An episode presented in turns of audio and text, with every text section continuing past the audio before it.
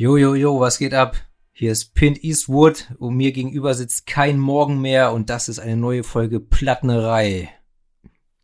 Ahoi. Ja, was soll ich sagen? Heute äh, geht's mal ein bisschen, bisschen in eine andere Richtung rein musikalisch, denn heute sprechen wir über was für ein Album? Body Count von, Von Body, Body Count. Count. Genau, genau, genau. Gilt heute als, ja, eins der ersten Crossover-Alben, ne, denn es, es, es mixt äh, Elemente aus Hard Rock, Heavy Metal, Punk, Thrash Metal und Rap. Denn der Frontmann dieser Band ist bis heute Ice-T, den du wahrscheinlich eher als Rapper kennst Ganz genau, ja. oder den man, den die Welt mehr als Rapper kennt und als Schauspieler natürlich. Und ja, 1992 äh, erschien dieses unfassbare Album. 91 aufgenommen, 92 veröffentlicht. Kanntest du Body Count schon? Nein. Beziehungsweise, ich bin mir fast sicher, dass ein guter Kumpel mir das Album schon mal empfohlen hat oder von ST gesprochen hat, aber ich habe es nie bewusst wahrgenommen. Nein. Ah, wie fandest du es denn? Oder wie findest du es denn? Ich find's super, tatsächlich. Ich war, als du es mir in die Hand gedrückt hast, dachte ich erst so, oh je, oh je, wird das hier so eine Mayhem-Folge? Muss ich mich wieder zurücknehmen und ähm, ja, nee, überhaupt nicht. War geil, hat Spaß gemacht. Das ist doch schön. Also, um das kurz mal abzu, abzureißen, was es mit der Band auf sich hat. Bodycount wurde von Ice-T und einer Handvoll Schulfreunde an der Crenshaw High School in L.A. gegründet. Ähm, ja, äh, Ice-T hat sich ja in den 80ern schon als Gangster-Rapper etabliert, ist eine, ist eine Gangster-Rap-Legende, geboren in Newark, New Jersey, also an der Ostküste, ist dann aber, nachdem seine Eltern beide gestorben sind, ähm, an die Westküste nach LA gezogen zu seiner Tante und hat da mit seinem Cousin Earl zusammen äh, gewohnt, hat sich da mit ihm ein Zimmer geteilt und der hat halt viel Rock und Metal und sowas gehört und so kam Ice-T dann auf den Geschmack. Und ähm, er betont auch bis heute, dass die Haupteinflüsse vom Body Count Bands sind wie Black Sabbath, Slayer, Led Zeppelin oder halt auch Motorhead. Und ja, Das hört man. Black Sabbath habe ich mehrfach rausgehört. Ja? Ja. Und Blue Oyster Cult, aber später. echt? Ja, einmal. Hm? Blue Oyster Cult hat er jetzt nicht namentlich erwähnt, dass es mir bekannt wäre, aber ey, was weiß ich schon. Auf jeden Fall erschien es 92 äh, über Sire Records, die zu Warner gehören. Und ähm, das Interessante oder Kontroverse ist dabei, das Album sollte ursprünglich Copkiller heißen, ähm, zumal da auch ein Song drauf ist, beziehungsweise drauf war auf der Erstauflage mit demselben Titel Copkiller. Und ähm, wie gesagt, Sire Records gehört zu Warner Music. Und auch äh, wenn Warner Music bewusst war, dass das zu Kontroversen führen würde, hat, hat Warner Music die Produktion äh, und die Pläne des Albums betreffend unterstützt. Ähm, und bei einer Aktionärsversammlung von Time Warner, der Mutterfirma, hat dann der bekannte Schauspieler Charlton Heston, den wir natürlich alle kennen aus Ben Hur oder auch aus der ähm, Der Omega-Mann. ja, und hier aus der, wie hieß die, Bowling for Columbine, aus der Doku. Ja, genau. Ja. Genau, äh, denn er ist ja auch ein, ein, oder er war ja auch ein, eine wichtige Person bei der NRA, National Rifle Association. Auf jeden Fall war er Aktionär von Warner Music oder von Time Warner und ist dann bei einer Aktionärsversammlung äh, von Time Warner aufgestanden und hat Textzeilen aus den Songs KKK Bitch und Copkiller vorgelesen und hat halt gefordert, dass Warner Music Maßnahmen ergreift und diesen Schund nicht auf den Markt bringt. Da ist Warner so halb, halbherzig drauf eingegangen, äh, hat den Albumtitel geändert, so dass das Album dann eben nicht Cop Killer hieß, sondern Body Count, genauso wie die Band, aber hat an der Tracklist nichts geändert. Und ähm, diverse Polizeigewerkschaften, Jugendschützer und Politiker haben dann auch protestiert und gefordert, dass man das Album aus dem Verkehr zieht. Was jetzt nicht wirklich passierte, aber auf der Zweit- oder ab der Zweitauflage ähm, war dann das Cover ein bisschen geändert. Dazu kannst du ja gleich zwei Sätze sagen. Mhm. Und der, ja, der kontroverse Song Cop Killer wurde durch eine neue Rockversion des Ice-T-Klassikers Freedom of Speech ersetzt. Was hat's denn mit dem Cover auf sich, wenn wir Joa. schon dabei sind? Fangen wir mal an. Also gemalt hat's Dave Halili oder Lilei, das weiß ich nicht. Amerikanischer Illustrator, Grafikdesigner. Ich habe nicht viel zu dem gefunden. Ja, das zeigt einen schwarzen Mann mit einem Tattoo auf der Brust, auf dem Copkiller steht. Genau, und ab der zweiten Auflage stand dann natürlich auch auf, also das Tattoo auf seiner Brust, mhm. da stand dann auch Bodycount, aber wir haben hier natürlich die Erstpressung vorliegen aus meiner privaten Sammlung und da steht Copkiller auf der Brust. Genau. Ja, der Kerl hat eine Knarre, einen Revolver in der Hose und eine Kette um den linken Arm gewickelt. Ich weiß nicht, verschmierte, verschmierte schwarze Augen, das ist bestimmt irgendein Make-up und komplett schwarze Augenhöhlen. Und ein arschdämliches Kopftuch, das ist so ein Gangkram, oder? Ist so, so. Ja, das, also, naja, ein Bandana, weißt du, wenn du cool bist als, als Gangster-Rapper ja. oder als Gangster, dann trägst du ein Bandana. Und es ist natürlich so, in der, in der Gangkultur, in der amerikanischen Gangkultur haben die, haben die, haben die Gangs in der Regel individuell äh, zugeordnete Farben. Die zwei größten Gangs mit einer Million Untergangs sind halt die Crips, die tragen blau und die Bloods tragen rot. Aber der äh, sympathische junge Mann hier auf dem Cover hat ein lila Kopftuch um. Ach, das lila, okay. Ähm, ja, wo ich auch vermute, dass äh, Bodycount da eben jetzt nicht irgendwo so so so äh, Impulse setzen wollten oder irgendwas äh, anreizen wollten, dass man sie jetzt mit irgendeiner Band in äh, Band sag ich schon, Gang in Verbindung bringt. Aber es ist natürlich, es ist ein Gangster, es ist ein übertriebener Prototyp Gangster auf der Rückseite von dem Album. Äh, ich mach, ich mach mal auf, mal hier das Geräusch einer CD. Ja. Äh, eine Faust, die einen Revolver in der Hand hält und direkt auf den Betrachter richtet. Genau. Ziemlich cool. Glaube auch, das werde ich für unsere Zeichnung kopieren. Abzeichnen. If you like. Hätte ich Bock drauf. You can. Ist ein tolles, tolles Symbol, schöne Aussagekraft. Im Hintergrund sieht man verschwommen noch das Gesicht des Mannes, der die hält. Ja. Das, das ist übrigens von Vic Z. Da kann ich aber auch nicht mehr zu sagen. Ach so, guck mal eine an. Ja, nee, nichts ja, rausbekommen. Ist auf jeden Fall äh, ein legendäres Album und auch ein sehr ikonisches, legendäres Albumcover. Ja. Also, wenn du es einmal gesehen hast, vergisst du es nicht. Noch kurz was zur Besetzung, denn Bodycount haben äh, in ihrer Karriere nur zwei Alben in Originalbesetzung aufgenommen. Natürlich unter anderem dieses Debütalbum mit Ice-T als Frontmann, als Sänger, mit Ernie C. an der Leadgitarre und dann hat D-Rock die Rhythmusgitarre gespielt, Mooseman den Bass und Beatmaster wie Schlagzeug. Und da muss man dazu sagen, dass halt von dieser Originalbesetzung nur noch Ice-T und Ernie C. leben. Die anderen drei sind tot. Einer ist erschossen worden auf der Straße, ne? Genau, Mooseman wurde 2001, also 2001, 2001, so viel Zeit muss sein, wurde Mooseman erschossen. Beatmaster V ist 1996 schon an Leukämie gestorben, das heißt, er war dann auch schon auf dem dritten Album äh, nicht mehr dabei. Und D-Rock ist 2004 gestorben. Ich dachte immer bei einem Autounfall, aber ich habe gelesen, er ist an einem Lymphom gestorben. Das ist ja jetzt nicht so richtig true. Ja, aber ist Leukämie truer oder was? auf der Straße erschossen werden. Also true. du bist geschmacklos. Jedenfalls ist dieses Album legendär und wie gesagt, eins von zwei in den Originalbesetzungen. Heute, ja, sind nur noch Ice-T und Ernie C übrig. Und Shawnee Sean und Shawnee Mac waren damals auch noch dabei als äh, Bodyguard, Bodyguard, beziehungsweise der eine äh, Shawnee Mac? Nee, ich glaube Shawnee Sean. Der macht so, der macht so Background Vocals und, und, und, und Samplergeräusche und so, der ist auch immer mhm. noch dabei. Aber der ist wohl jetzt nicht so, oder war damals zu, zumindest nicht so offizielles Bandmitglied. Der gehörte zur Crew drumrum, aber der ist auch noch dabei. Aber die Band an sich habe ich ja gerade aufgezählt. Ja. Fangen wir doch einfach an. Genau. Das erste Track. Wir haben ja schon mal drüber gesprochen, inwiefern sind Intros äh, unnötig, sinnvoll, sinnlos. Was sagst du denn zu diesem Intro? Ich finde es auf dem Album ganz cool. Mich hat sofort an Tenacious D erinnert, auch wenn das natürlich hier Jahre davor entstanden ist, dass sich die Songs abwechseln mit kurzen Einspielern.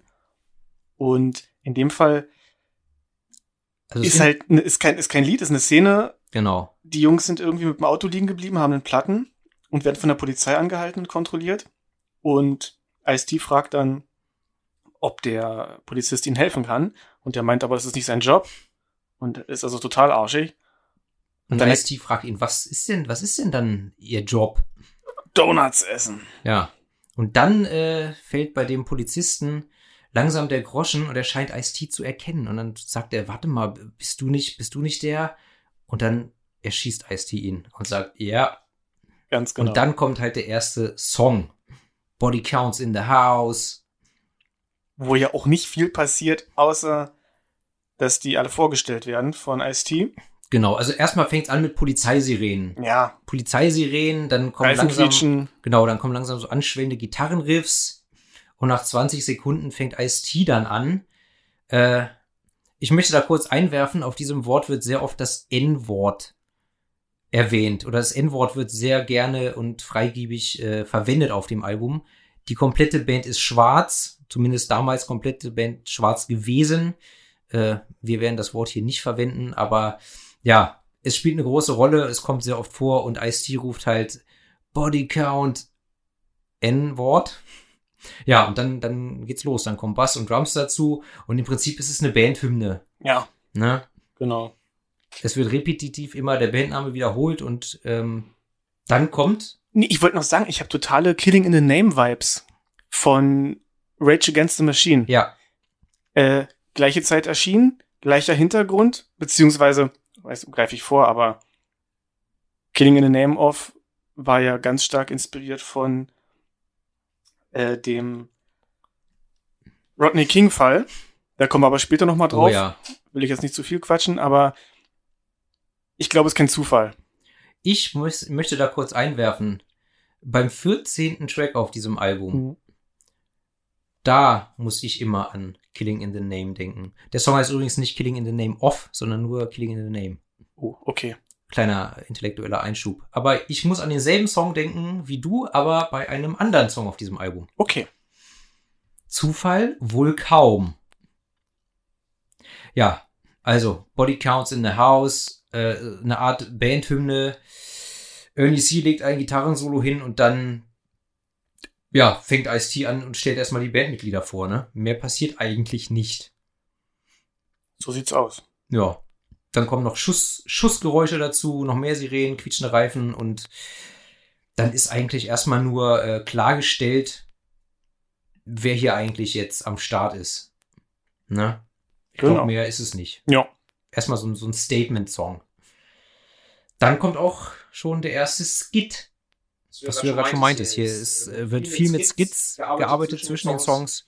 Was in diesem Fall, ich weiß nicht, ob es unbedingt nötig ist, aber es stört auch nicht weiter, da die auch wirklich sehr kurz sind. Kannte den Begriff gar nicht bis jetzt eben. Skit Hm? Wieder was gelernt, schon mal gut. oder Interlude. Ja.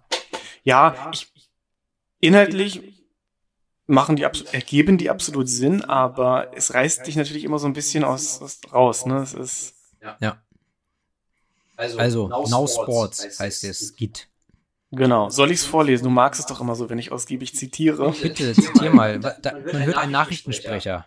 Genau, und der sagt: This weekend 17 youths killed in gang homicides. Now Sports. Genau. Also es wird ganz kurz angesprochen, eben, dass mal eben 17 Jugendliche in, in Gangschießereien gestorben sind, ohne jegliches Kommentar. Ist halt so, ist ein Fakt, kennt man und jetzt Sport. Genau. Ja. Und dann fängt, ja, dann kommt der, der Track, der so heißt wie die Band, Body Count. Und im Prinzip, wenn man so möchte, ist es der erste richtige Song, beziehungsweise der erste Song mit dem richtigen Text. Ja, und äh, er beginnt, äh, er beginnt äh, mit den wunderschönen Zeilen. God damn, what a brother gotta do to get a message through to the red, white and blue. What I gotta die before you realize I was the brother with open eyes. The world's insane while you drink champagne and I'm living in black rain. Wo halt eben dieser, dieser, dieser Zwiespalt ähm, betont wird zwischen der, ja, quasi der, vielleicht der gehobenen oder zumindest der normal äh, privilegierten Gesellschaft, die im Zweifelsfall auch weiß ist und halt eben, ja, den, den Schwarzen in den Ghettos. Mhm. Ne? So wie gesagt, Bodycount, die Jungs kommen alle aus, aus South Central Los Angeles ähm, und sind dementsprechend natürlich aus einer anderen sozialen Schicht. Und ich glaube, um diesen, diesen Zwiespalt geht's einfach letztendlich. Sie zieht sich wie ein roter Faden durch das Album, aber gerade in, in diesem Song und in diesen Zeilen natürlich äh, ganz ausdrücklich. Genau. Ja. Äh, der Anfang des Songs hat mich so ein bisschen an Stairway to Heaven erinnert. Weiß ich nicht, ob du es jetzt im Ohr hast. Also das ist ja dieses Spoken Word Intro. Und im Hintergrund, stimmt, im Hintergrund ist so ein bisschen Gitarrengeklimper. Ja, Das hat was von Stairway to Heaven. Das stimmt. Led Zeppelin. genau. Da haben wir schon wieder. Ne? Led Zeppelin als Einfluss. Ja, Ja, finde ich, finde ich schön, so eine kleine Andeutung. ne? Das stimmt. Also in dem Song beschreibt Ice-T im Prinzip, dass er ja auch gerne in so einer schönen, heilen Welt leben würde, wo alle glücklich und zufrieden sind, aber er kommt halt aus dem Ghetto und da sieht die Realität ganz anders aus. Ne? Wenn du, wenn du schwarz bist und dich mit Rassismus und Polizeigewalt rumärgern musst und ja, ansonsten geht der Song auf jeden Fall äh, schön energisch nach vorne. Mhm. Ne? Ja, Ist ein guter Song, gibt aber noch bessere. das ist absolut richtig. Ja, als nächstes ist Statistik. Der nächste Skit oder das nächste Interlude. Was wird da mitgeteilt? Dass in diesem Moment mehr schwarze Männer im Gefängnis sich befinden als im College. Und, Ja. damit ich jetzt mal was sage, Bitte. das hat mich interessiert. Ich habe mal ein bisschen gegoogelt. Bitte. Und das stimmt nicht. Ich habe einen Artikel in der Washington Post gefunden und die haben dann eben recherchiert und für 2015, auch wenn es ein paar Jahre danach ist, Dieses Album ist von, neun, von 1992. Hast du auch rausgefunden, wie es damals war?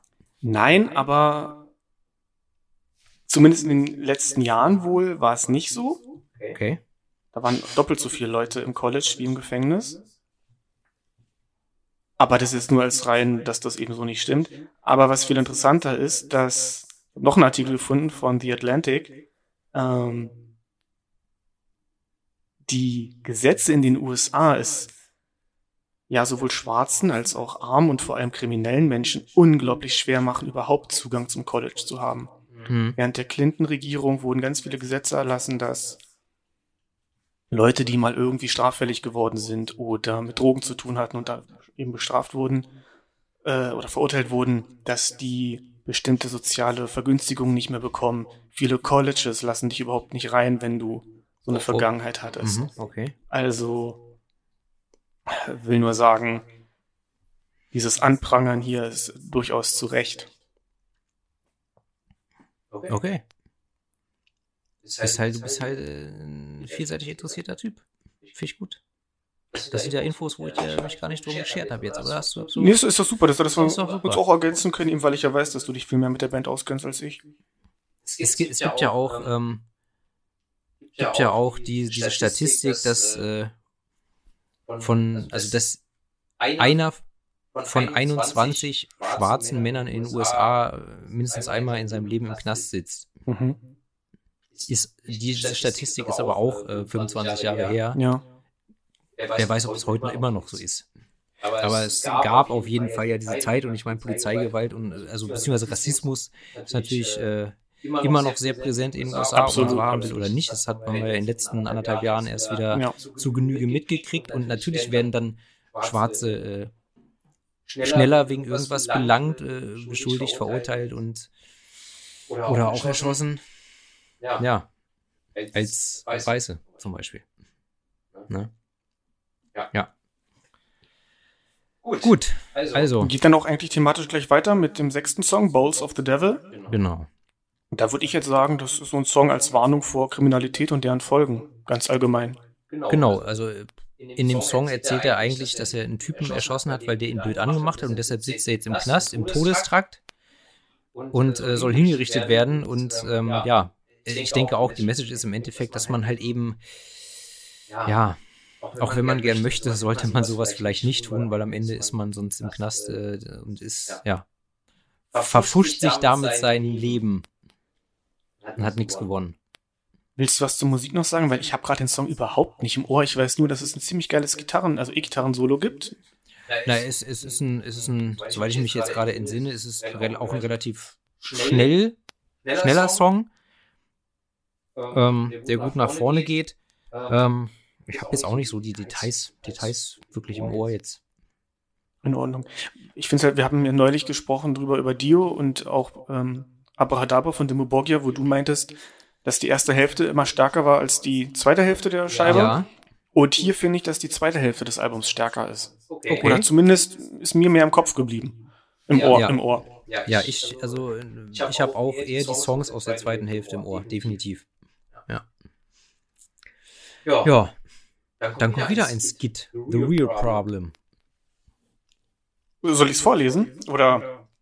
Du kannst doch einfach nur sagen, worum es geht.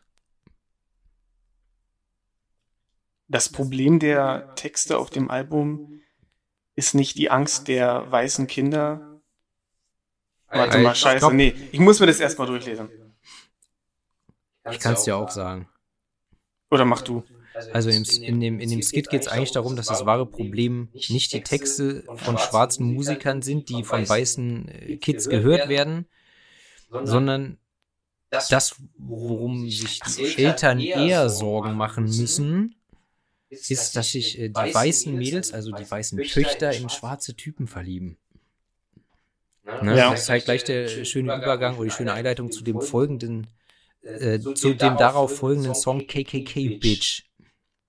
Ja. Hast du dir dazu was aufgeschrieben?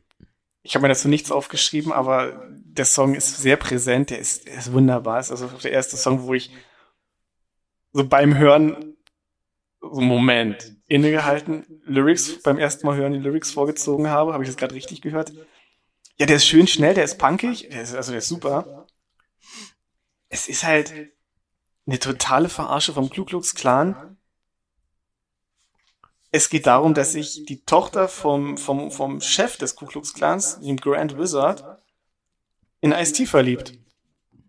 Ja, und er sie halt einfach äh, backstage auf der Toilette rannimmt. Genau, und dann ja, später auch mit der, mit der schönen Message, dass Bodycount, also der Band ist es völlig egal, welche Hautfarbe jemand hat. Selbst wenn sie vom Mars kämen. Schwarz, weiß, mexikanisch, asiatisch, vom Mars ist es egal. Bodycount lieben alle Frauen und ficken alle Frauen und es ist ihm egal, wem das nicht passt. Genau. Und ob der Vater der von dem Mädel äh, beim Ku Klux Klan ist, ist auch egal. Ja. Wie Manowar sagten, we give everybody the chance to remove their pants. So, das machen Bodycount auch. Nur in schwarz, quasi. Der, die zweite, der zweite Vers ist super. Die Jungs sind eine Nacht äh, bei einem Meeting vom Ku Klux Klan, haben aber die, die Kapuzen auf, sind also nicht erkennbar. Und äh, besagte Tochter drückt ihren Hintern gegen Ice-T und er wird halt geil und dann in the butt. But, but. Right in the butt. Ich, da musste ich, da muss jetzt weil du es gerade so äh, bildlich beschrieben hast, musste ich an den Anfang denken von Bad Boys 2, von dem Film. Nie gesehen, leider. Aber Bad Boys 1 hast du gesehen. Lange her. Mit Martin Lawrence und Will Smith. Ja. Und der zweite Teil beginnt meines Erachtens, glaube ich, sogar mit so einer Versammlung vom Ku Klux Klan und dann äh, reißen sich zwei von denen diese Kapuzen runter und es sind halt die beiden, also die beiden schwarzen Cops die halt den Ku Klux Klan da dann äh, ficken. Da, da gibt es doch auch einen super Sketch von Dave Chappelle, wo, ist, wo er nicht selber ein Sprecher ist beim Ku, Ku Klux Klan doch, und ganz hohes Tier und dann nimmt er irgendwann die Kapuze ab und, und er ist blind? Er ist blind, er weiß nicht, dass er schwarz ist. Genau. Jetzt, wo du sagst, geil. Ja. Ja. ja. Übrigens, wo wir jetzt gerade, wo ich gerade schwarz gesagt habe, äh, ich habe mich mal vor einer Weile mit beschäftigt, weil ich mir immer nicht sicher war, was man jetzt eigentlich sagen soll, politisch korrekt und was nicht. Möchtest du es wissen? Oder sprengt es jetzt den Rahmen? Wenn es nicht zu lange ist, nee, ich frage mich. Schwarz darfst du sagen. Gut. Wird auch immer groß geschrieben, um zu zeigen, dass es eben nicht um die Farbe geht, sondern um das Problem, also dass Menschen, die man als schwarz bezeichnet, äh, rassistische Erfahrungen gemacht haben. Also das kannst du sagen, schwarz und People of Color. Ja. Während aber dunkelhäutig und dunkelhäutig und farbig soll man nicht verwenden laut Amnesty International, weil okay. das sind Fremdbezeichnungen, die die Weißen zur Zeit des Kolonialismus den Schwarzen gegeben haben, während eben schwarze Bezeichnung ist, die sich die Schwarzen eben selber gegeben haben. Okay, und wie gesagt, auf diesem Album wird sehr oft die N-Bombe gezündet, äh, die wir jetzt aber nicht zünden werden. Neunter Track ist wieder ein Skit, aber diesmal ein anderer, denn diesmal ist es ein instrumentaler Skit ein E-Gitarrenstück, recht langsam. Anderthalb Minuten Gitarrensolo von Ernie C. Ähm, auf, auf dem letzten oder vorletzten Bodycount-Album hat, äh, hat Ice-T auch gesagt, er hat äh, Bodycount eigentlich nur gegründet, damit sein Kumpel Ernie C. Gitarre spielen kann. Also der hat's drauf, das muss man ja. sagen, ja. Also Ernie ist, Ernie C ist auch einer, würde ich sagen, einer der unterschätztesten Gitarristen. So, weil er wirklich äh, sehr talentiert ist, aber das vielleicht, ja, er ist jetzt, er, er ist halt Mitglied von Bodycount. Es ist jetzt nicht so, dass man sagt, so wie Eddie Van Halen, ah ja, klar, kenne ich, mhm. Steve Way, äh, ja, ja, klar, kenne ich, Slash, ja, ja, klar, ist, wenn du dann Ernie C sagst, sagen die meisten wahrscheinlich wer. Ne? Aber wie gesagt, die Bekanntheit sagt nicht immer was über das Talent aus. Auf jeden Fall ein schönes anderthalbminütiges Gitarrensolo. Ja. Netter Einschub, nicht unbedingt notwendig, aber da kann er halt ein bisschen zeigen, was er kann. Bevor es im nächsten Song äh, ja etwas etwas düsterer zugeht und das ist tatsächlich auch der Song, der mir vom Album am wenigsten gefällt. da haben wir es wieder wie mit Nighttime in the Switching Yard von Warren Zevon. Der Song, der dir am wenigsten gefallen hat, ist mein Lieblingssong. Hier auch? Voodoo ist mein Lieblingssong. Voodoo ist dein Lieblingssong, okay, interessant. Er fängt hart und böse an. Dieses, dieses Riff ist einfach grandios. Und die Stimme von Ice-T, wirklich, es, er, er, klingt wie Nick Cave. Okay, Nick Cave and the, so habe ich noch gar nicht gesehen, ja. Nick Cave and the Bad Seeds, unglaublich. Ich finde, so die Klangfarbe ist total ähnlich. Und dann habe ich auch so musikalisch frühe Megadeth-Vibes teilweise. Ich habe nie Megadeth gehört, aber okay. Kommt irgendwann auch noch. Da würde ich auch gerne nochmal mit dir drüber sprechen. Mal sehen. Ja. ja. Also, es geht schön heavy los und dann nach einem, nach einem Schrei von Ice-T wird schön groovig. Ein bisschen bluesig finde ich sogar auch und im späteren Verlauf kommen dann wieder ich bin jetzt nicht der Thrash-Metal-Kenner, aber ich glaube, es wird ein bisschen thrashig. Ja, deswegen wahrscheinlich. Ne? Deswegen die Megadeth-Vibes. Und worum, worum geht's inhaltlich? Hast du dir was aufgeschrieben? Nö, aber es geht um, um, um eine Hexe, um eine Voodoo-Priesterin, die anscheinend eine Puppe von dem Sänger, dem, lyrisch, dem lyrischen Ich hat und mit einer Nadel malträtiert. Und genau. zwar ins Auge. Ja, erst piekt sie die, die Puppe ins Auge und dann, dann tut Ice-T ganz doll das Auge weh. Und dann schneidet sie der Puppe die Finger ab und Ice-T fühlt dann halt die Schmerzen auch an seiner Hand, als hätte sie ihm die Finger abgeschnitten. Natürlich in New Orleans. New Orleans ist ja sowieso genau, äh, historisch eine, eine, ja, da leben viele Kreolen und ich glaube, das, dieses ganze Voodoo, diese Voodoo-Kultur kommt, glaube ich, aus dem kreolischen Raum. Da weißt du schon wieder mehr als ich. Haiti. Ja, genau, Haiti. Hm? Das sind, glaube ich, Kreolen okay. aus Haiti, ne? Ice-T's Mutter ist Kreolin gewesen, wenn ich das jetzt richtig im Kopf habe. Wie dem auch sei, also er spielt in New Orleans, er trifft eine Voodoo-Priesterin und äh, sie malträtiert die Voodoo-Puppe, die aussieht wie er und deshalb rät er jedem Hörer, wenn er sich mal nach New Orleans verirren sollte ähm, eine alte Frau trifft, soll er sehen, dass er sich aus dem Staub macht. Also spätestens, wenn die eine, wenn die eine Puppe rausholt, die aussieht wie du, siehst du, dass du Land gewinnst, weil das geht nicht gut aus. Ne? Ganz genau. Yes. Dein Lieblingssong von dem Album tatsächlich. Ja. Gibt auch einen tollen Black Sabbath Song. Der heißt auch Voodoo von der Mob Rules. Okay. Andere Thematik, aber fiel mir gerade ein. Alright, alright, alright.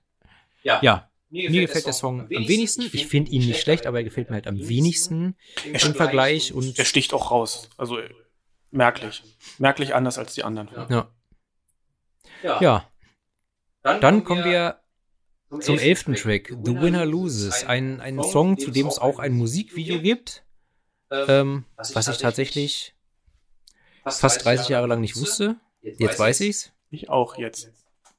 Ähm, ähm ja. ja. Ich, muss ganz ehrlich sagen, ich finde alle drei Musikvideos, die es zu Songs von diesem Album gibt, ja, verhältnismäßig, verhältnismäßig belanglos. Also die Videos sind jetzt alle nicht so überwältigend, aber der Song ist super. Mhm. Ja. Eine reine Ballade. Ja, wieder Anti-Drogen-Song oder was heißt wieder, der erste Song vorhin ging ja allgemein gegen Kriminalität. Genau, und hier geht es explizit gegen Drogen äh, und die damit verbundene Kriminalität auch, ne? Ja, vor allem speziell um Crack! Crack, Crack Cocaine war ja in den 80ern das große Ding in den, in den USA und an, bis Anfang der 90er wahrscheinlich auch noch. Äh, rauchbares Kokain, ne? Crack was du so in diesen Pfeifen rauchst. Genau. Ich muss wieder an Dave Chappelle denken. Tyrone, Tyrone Biggins. Tyrone Biggins. Mit dieser roten Mütze, immer trocknen ja, ich, weiß. Ich weiß nicht, wie er heißt, aber ich weiß, wen du meinst, natürlich. Das ist so geil, wo, wo er in, in der Klasse, vor, in der Schule vor der Klasse so, so ein Anti-Drogen-Speech macht und den Kindern haargenau sagt, wo sie es kriegen können. Und ah, das ist so göttlich. Ja. ja. Schön. Ja, ja es ist mit sechseinhalb Minuten der längste Song auf dem Album. Es ist eine schöne Ballade. Ähm, ja, und Ice-T erzählt im Prinzip von, von, von einem Kumpel, der süchtig nach Kokain ist und äh, ja, sich von ihm, von ihm halt immer Geld pumpt, ne, um sich äh, neuen Stoff kaufen zu können. So, und dann Ice-T ist ja aber nicht blöd, deshalb gibt er ihm irgendwann keine Kohle mehr und dann wird er halt immer verrückter und weil die Sucht immer schlimmer wird, dann wird er krimineller und dann äh, ja, am Ende, am Ende äh, geht er aber halt aufgrund seiner Sucht kaputt und er stirbt. Ja. ja. That's, that's basically it in dem Song. Also Finger weg von den Drogen, möchte der Song damit sagen. Ne? Ich persönlich mag ja, ich mag ja schon Leute, die kiffen nicht.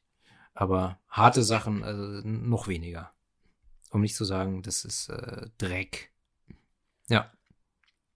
Die wenigsten haben es unter Kontrolle, glaube ich. Also meine klar, viele testen es mal und lassen es dann, aber ja, ist ein Thema für sich.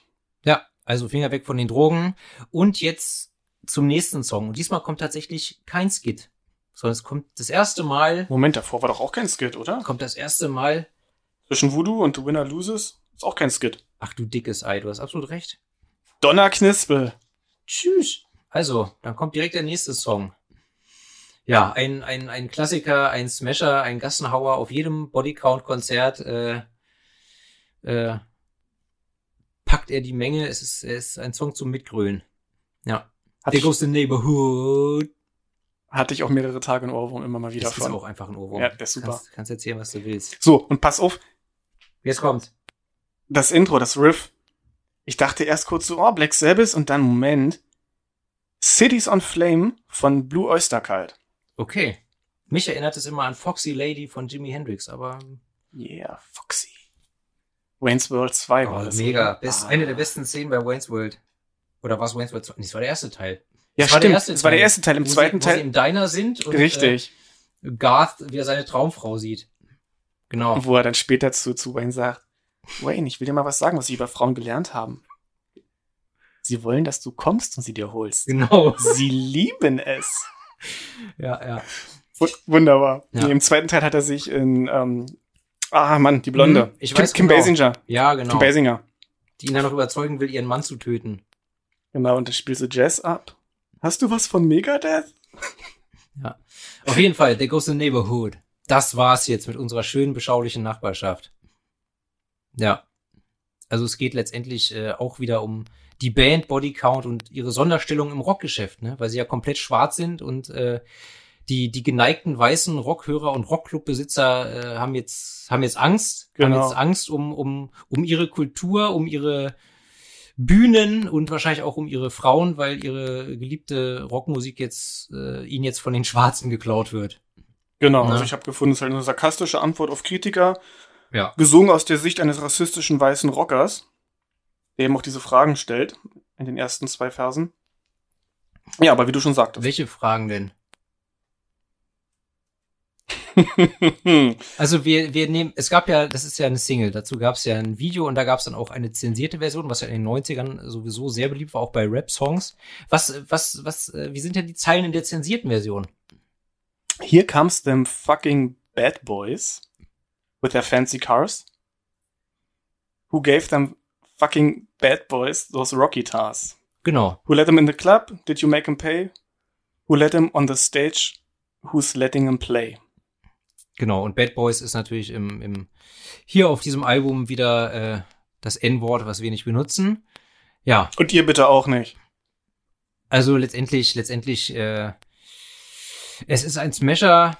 Ähm, nach 1,50, nach einer Minute 50 gibt's einen gewissen Break. Dann geht's etwas ruhig weiter. Da, da hat's mich an Black Sabbath erinnert, muss ich sagen. Ja, volle Mühe. Ähm, ja, ja, ja. So ein bisschen, ne, Black Sabbath, du mich.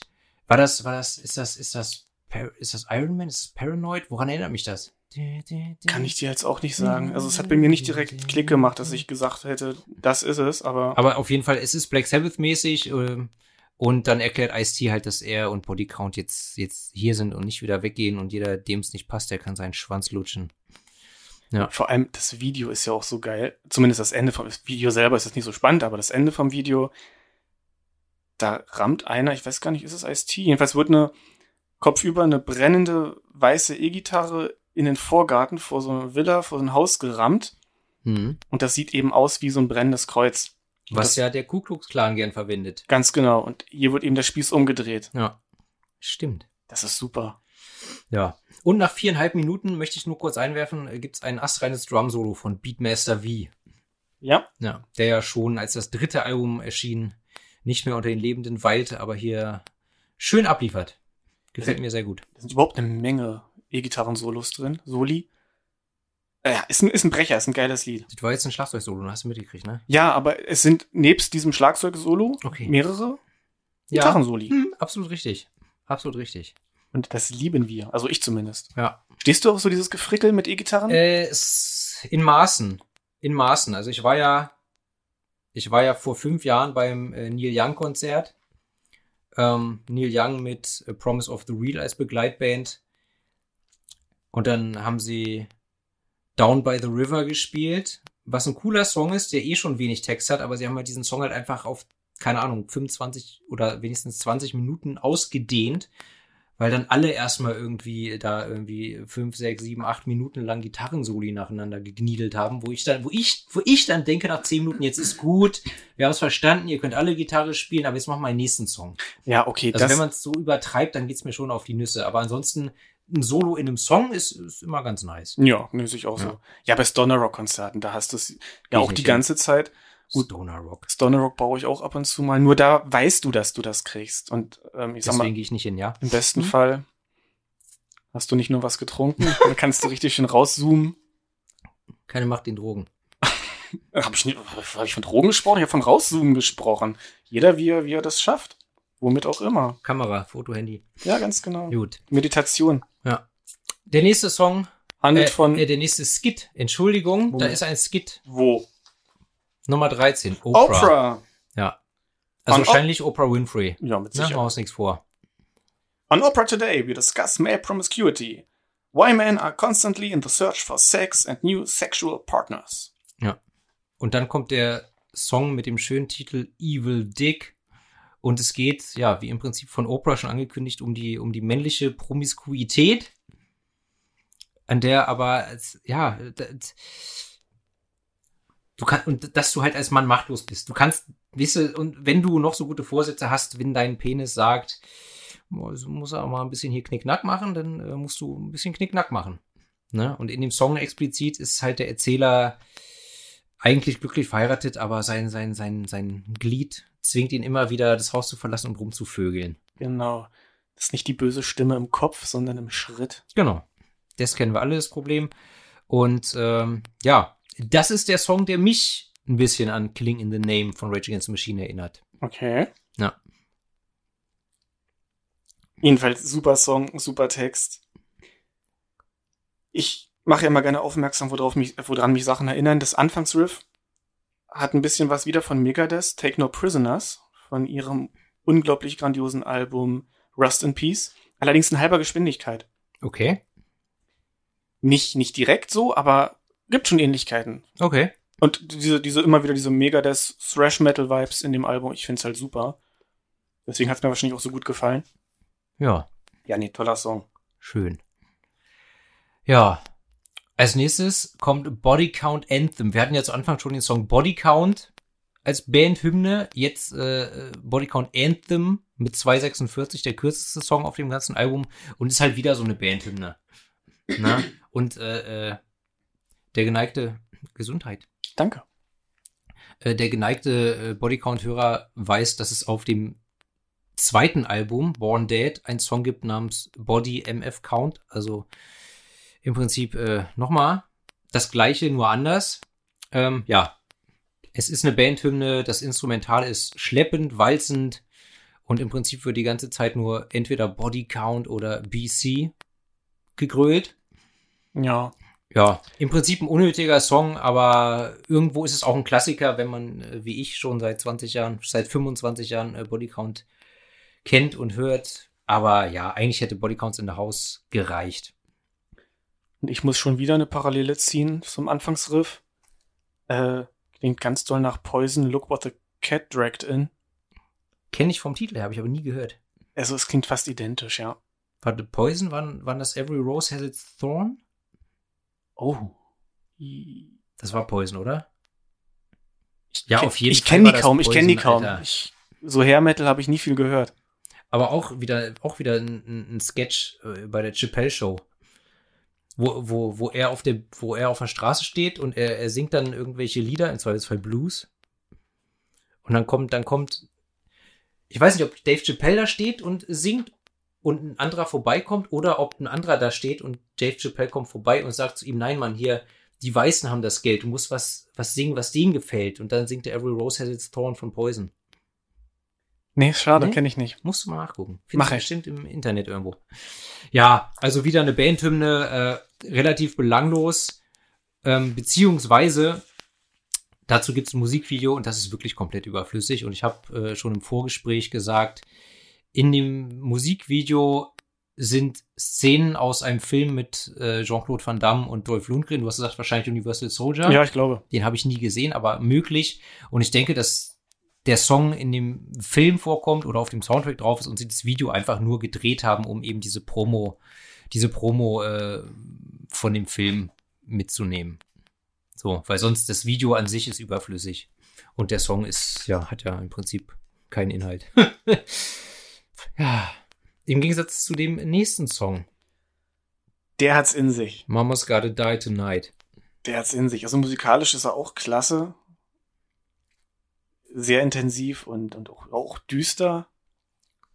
Ja, und inhaltlich geht's mal wieder um Rassismus. Ganz genau. Und diesmal um die rassistische Mutter, die ihrem Sohn Rassismus beibringt und damit mit diesem Gedankengut großzieht. Und als er eines Tages mit einer weißen Freundin nach Hause kommt, genau. schlägt sie ihn. Genau, also die Mutter schlägt ihn. Genau was er so, so eine Weiße mit nach Hause bringt und dass, dass sie ihm doch schon immer klar gemacht hat, dass man Weißen nicht trauen darf und die sind böse und hinterhältig und was weiß ich was. Und da merkt er dann, dass sie eine böse Frau ist. Genau. Und dann fängt er an, seine Mutter zu hassen. Und das Ganze gipfelt darin, dass er was tut? Sie umbringt, beziehungsweise er kauft Feuerzeug, Benzin, gießt es um ihr Bett und zündet ihr Bett an. Aber da wacht sie ja auf. Genau. Und dann muss er es zu Ende bringen mit seinem Baseballschläger. Genau. Dann schlägt er sie mit dem Baseballschläger tot. Ähm, er schlitzt, schlitzt ihr noch den Hals auf oder irgendwas? Oder er sticht sie noch ab? Nee, er schlägt sie tot mit seinem Louisville Slugger. Das ist ein Baseballschläger. Louisville Slugger, ja, ist ein Baseballschläger. Genau. Ja. Und dann geht er in die Küche und holt das handliche Tranchiermesser, was genau. sie nur an speziellen, für spezielle Gelegenheiten verwenden. Also ja. Wahrscheinlich Thanksgiving. Hier, glaube ich, auch gesagt. Genau, ja. Ja, und, und dann, bitte? Dann zerschneidet er sie und ja. dann sagt er, dass er mit ihr ja eine Weltreise machen will. Habe ich es richtig gelesen, Weltreise? Ja, auf jeden Fall fährt er dann kreuz und quer durch die USA und verteilt ihre Leichenteile halt übers Land. Genau, I, I took some, some of her around the world. Und dann zählt er allerdings verschiedene US-Bundesstaaten auf. Genau. ja. ja. Also er kennt, seine Mutter ist eine böse Rassistin und deshalb äh, fängt an, sie zu hassen, bringt sie um, zerstückelt sie und verteilt dann die Leichenteile all over the place. Ja. Also an sich eine gute Antirassismus-Botschaft, sehr drastisch dargestellt. Genau. Künstlerische Überzeichnung, aber an sich damit super. Also äh, bleibt der haften, sowas, ja, sowas ja, merkt man sich ja. Das klar, gerade weil es so drastisch ist, ne? So. Ja, vor allem, wenn man sich überlegt, dass dann politisch die Druck gemacht haben, dass Copkiller nicht gespielt werden sollte. Aber der Song hier war anscheinend in Ordnung. Stimmt. Also. Ne? Zumindest ne? wurde er jetzt nicht explizit irgendwo erwähnt. Ja. Und damit bist du schon fast bei dem letzten Song, denn jetzt kommt noch ein kurzer Skit. Ähm, und da, das finde ich auch interessant, weil Ice-T da Out in the Parking Lot heißt der Skit und Ice-T macht eine direkte Ansage an, an das LAPD, das Los Angeles Police Department, ähm, und erklärt ihnen, dass er halt gerne einen Polizisten erschießen würde. äh, oder jeden Polizisten gerne schießen würde, der schon mal jemanden schlecht behandelt hat wegen der falschen Hautfarbe, falschen Frisur, falschen Klamotten oder des falschen Musikgeschmacks.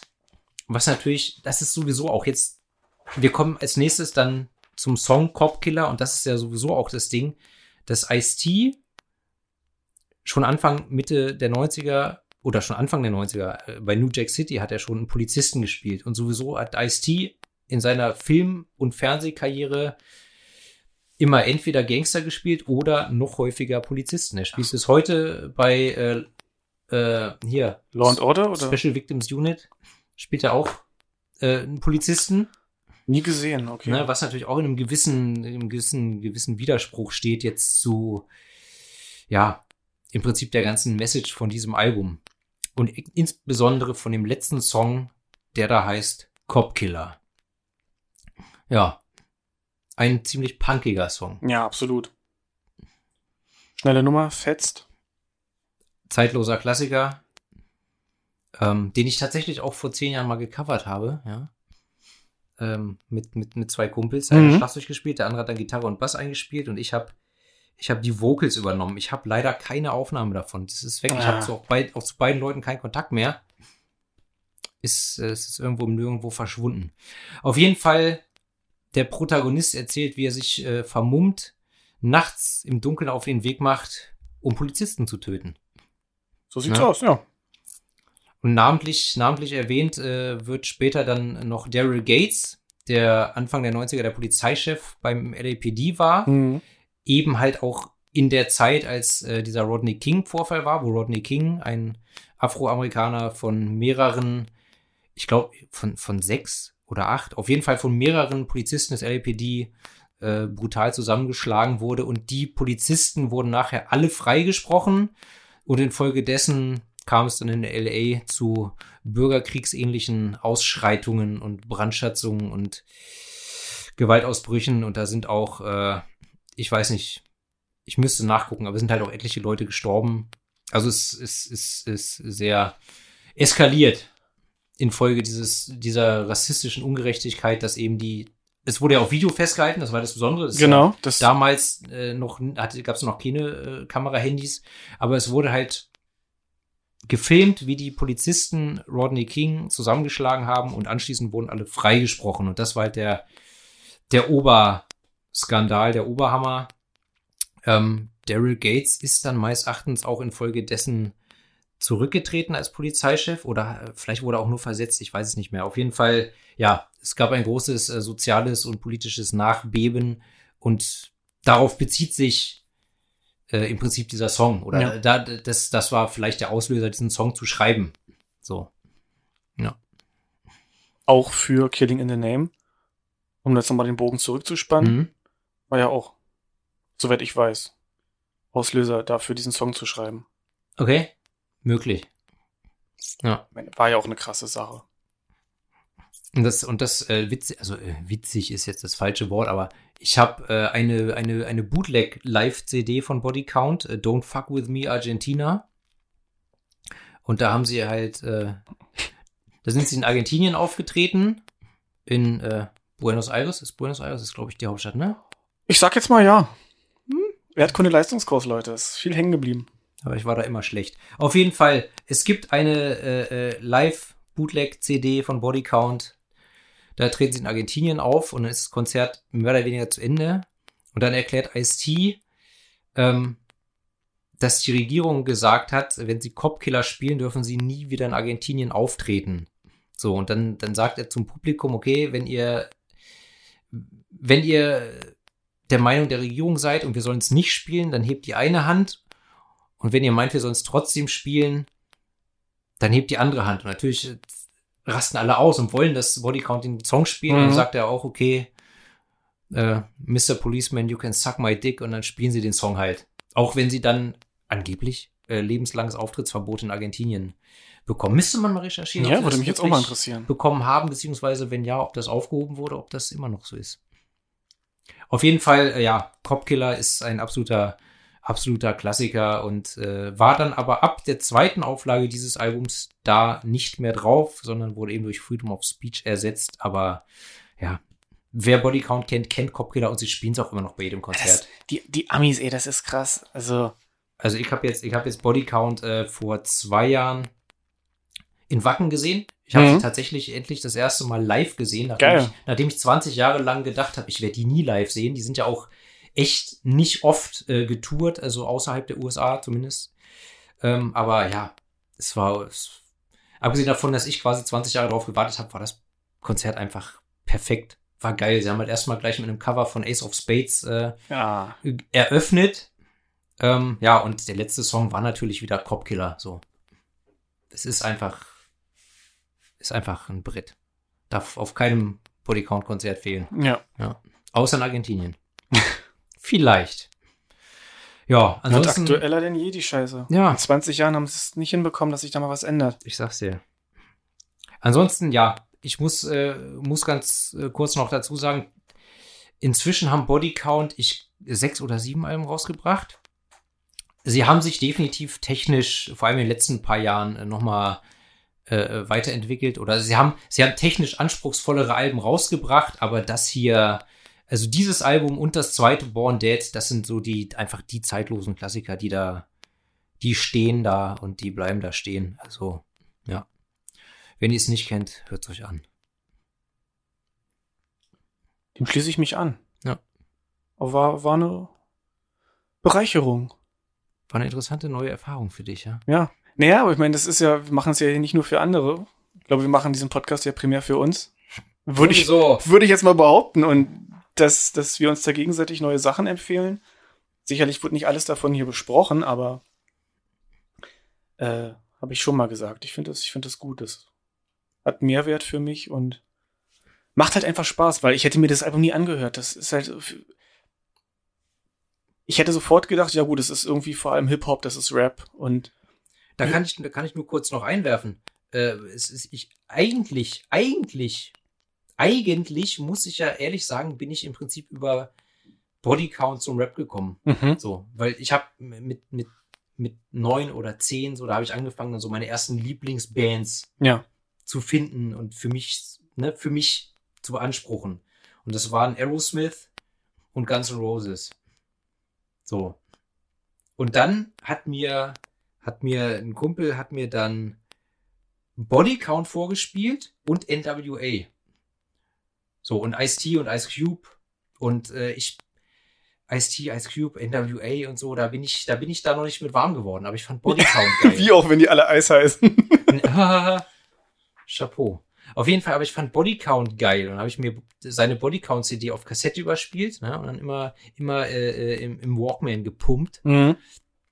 Und ich fand Bodycount halt geil. Und dann habe ich so ein, zwei Jahre später, dann habe ich angefangen, weil Ice-T ja ein Rapper ist, dann habe ich angefangen, auch mal ein bisschen Rap zu hören. Und Ja. so kam ich dann zum Rap, bis ich dann, bis ich dann, ja, 20, na, okay, 20 Jahre vielleicht nicht, aber 15 Jahre war ich auf jeden Fall auf dem Rap-Film hängen geblieben. Aber ich habe immer auch Rock und Metal und Zeug gehört. Aber wie gesagt, eigentlich war Bodycount mein, meine Initialzündung, um mich auch mit Rap zu beschäftigen.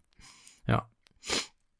Was ich dazu noch sagen wollte, hatte ich jetzt auch gelesen, die Polizei und die Politiker haben damals, als es eben um diesen Song und die Band ging, das immer als Rapmusik bezeichnet, was es ja de facto nicht ist. Nö, ist Aber es nicht. es ist natürlich, passt super in, in dieses Bild, was die schaffen wollten von die bösen Schwarzen, die böse, böse Musik. Bei, bei Metal und, und Rock hätte man das nicht so miteinander verbunden, aber das ist halt eine bewusste Wortwahl einfach auch gewesen, Na klar. über diese Musik halt als, als Rap und Hip-Hop zu sprechen und Ja, klar. Und ich meine, das, das kam, das kam jetzt, das kam halt 92 raus, weißt du, da, da lag NWA in den letzten Zügen oder war äh, gerade frisch aufgelöst, aber war natürlich noch präsent mit so Songs wie Fuck the Police und sowas. Und äh, die halt auch einfach explizit gegen die Polizei äh, sich ausgesprochen haben, aber halt eben auch gegen Rassismus, beziehungsweise diesen Rassismus innerhalb der Polizei und so weiter, weil sie selber damit immer konfrontiert waren als Schwarze aus dem Ghetto. Ne? Und so ähnlich ist äh, die, die, die, die Intuition ähm, wohl bei Bodycount auch. Denke ich.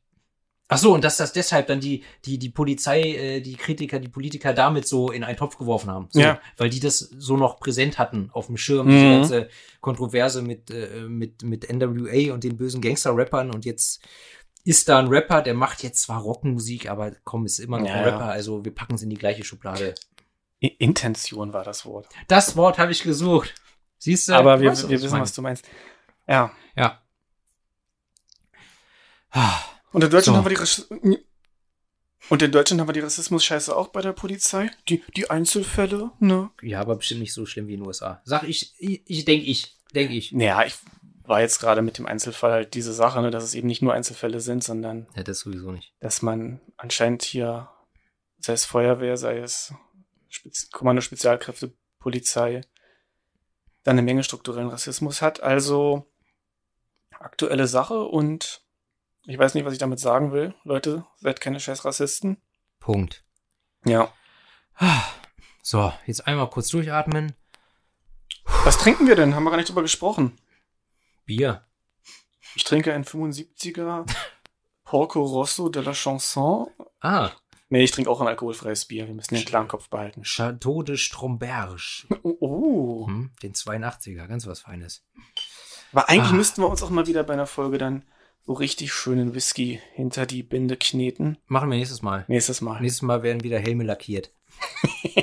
ah, so, hast du äh, diese Woche, hattest du ein Album der Woche diese Woche? Abgesehen natürlich von Bodycount. Ja, hatte Ja? ich, hatte ich tatsächlich. Ich immer, immer so ein bisschen einen Mix gehört. Ich habe hier von äh, EMP, Iron Maiden, Brave New World. Das Album finde ich richtig geil. Kenne ich gar nicht.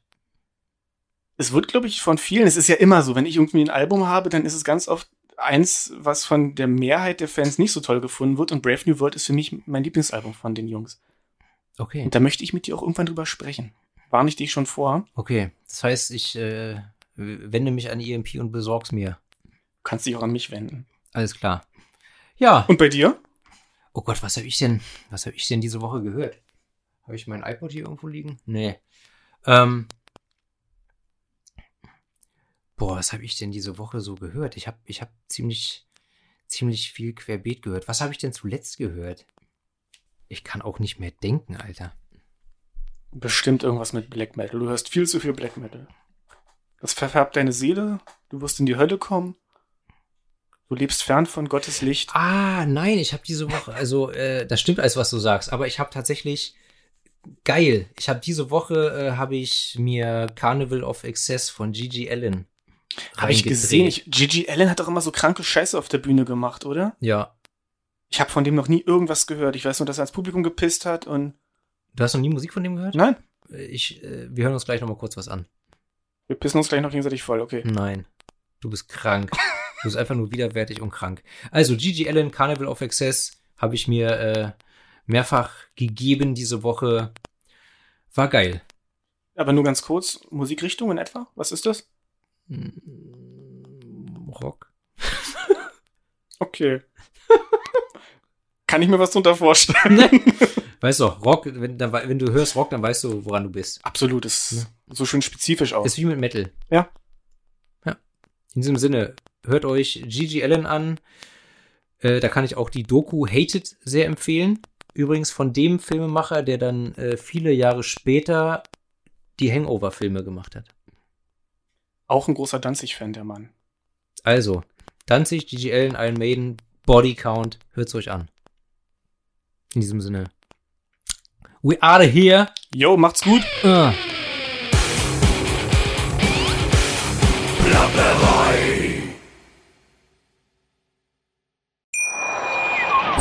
Schatz, ich bin neu verliebt. Was? Da drüben. Das ist er. Aber das ist ein Auto. Ja, eben. Mit ihm habe ich alles richtig gemacht. Wunschauto einfach kaufen, verkaufen oder leasen. Bei Autoscout24. Alles richtig gemacht.